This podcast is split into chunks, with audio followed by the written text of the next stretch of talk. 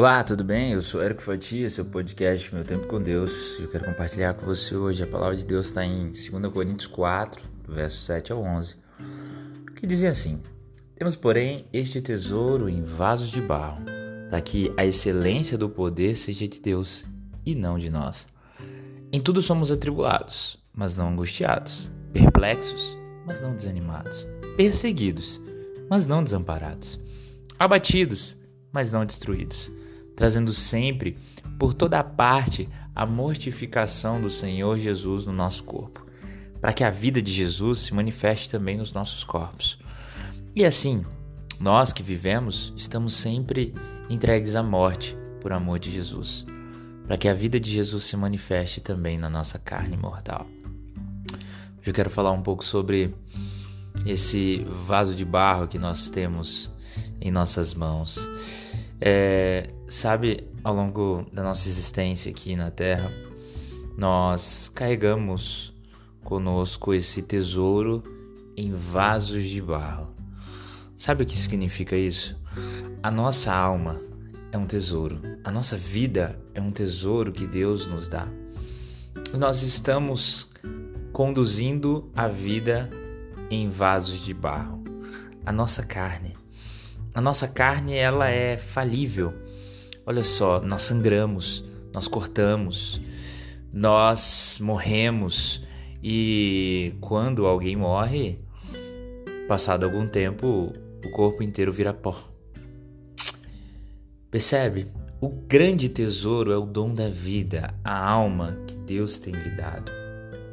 E a excelência do poder de Deus reflete em nós.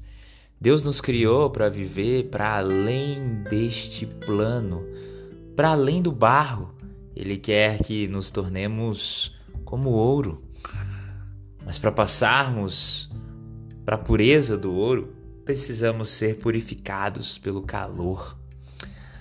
E aqui na nossa existência humana, nós somos atribulados.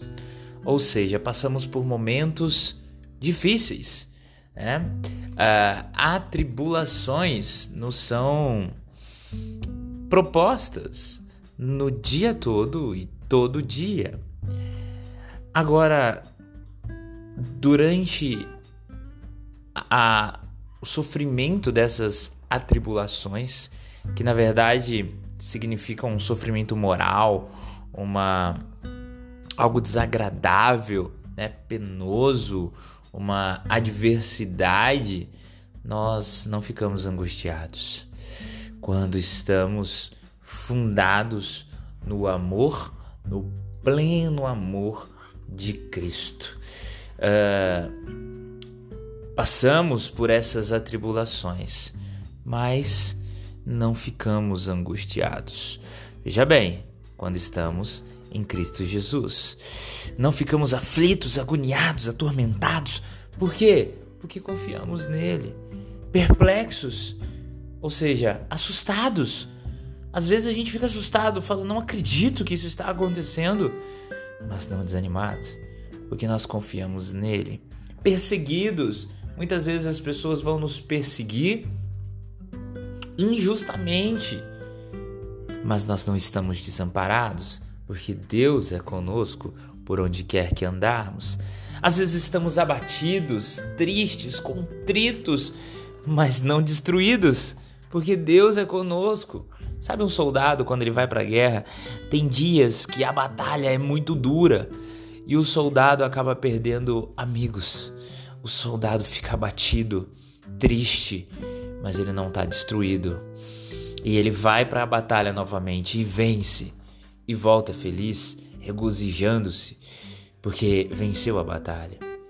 Agora, é importante entendermos que levamos conosco sempre, por toda parte que formos, a mortificação do Senhor Jesus Cristo no nosso corpo. Quando Jesus morre, ele leva sobre ele todos os nossos pecados, todas as nossas dores. E o castigo que nos traz a paz hoje estava sobre ele. E então precisamos lembrar daquele sacrifício remidor de Jesus para que a vida de Jesus se manifeste nos nossos corpos, para que a gente possa se alegrar e lembrar como é bom servir ao nosso Deus, como é bom que Jesus nos trouxe a vida eterna. E, e é assim que vivemos.